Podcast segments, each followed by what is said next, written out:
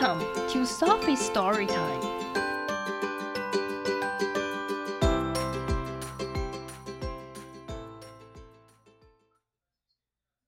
Today's story is The Truth About Old People by Elina Ellis.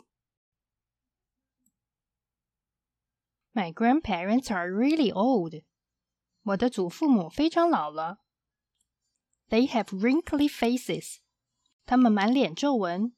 ，a little bit of hair，一点点的头发，and funny teeth，牙齿也变得很好笑。I've been hearing lots of strange things about old people。我已经听了很多有关老人的怪事。Some people say old people are not much fun。有些人说老人变得一点趣味也没有。They say that old people are slow.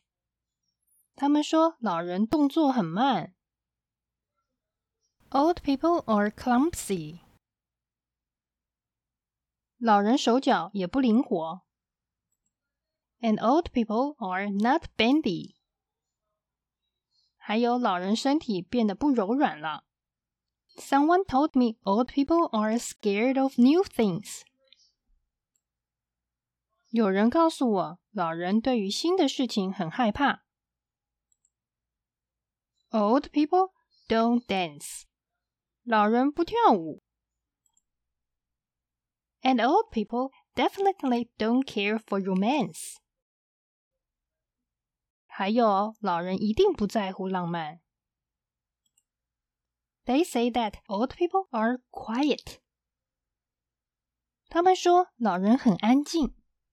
and old people are not at all adventurous.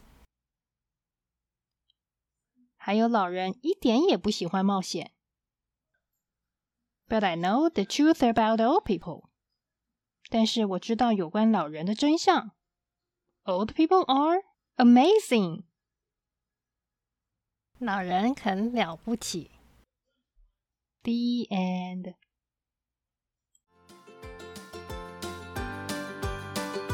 If you like the story, follow us and subscribe to our channel. Tell your friends too. Thank you and see you next time.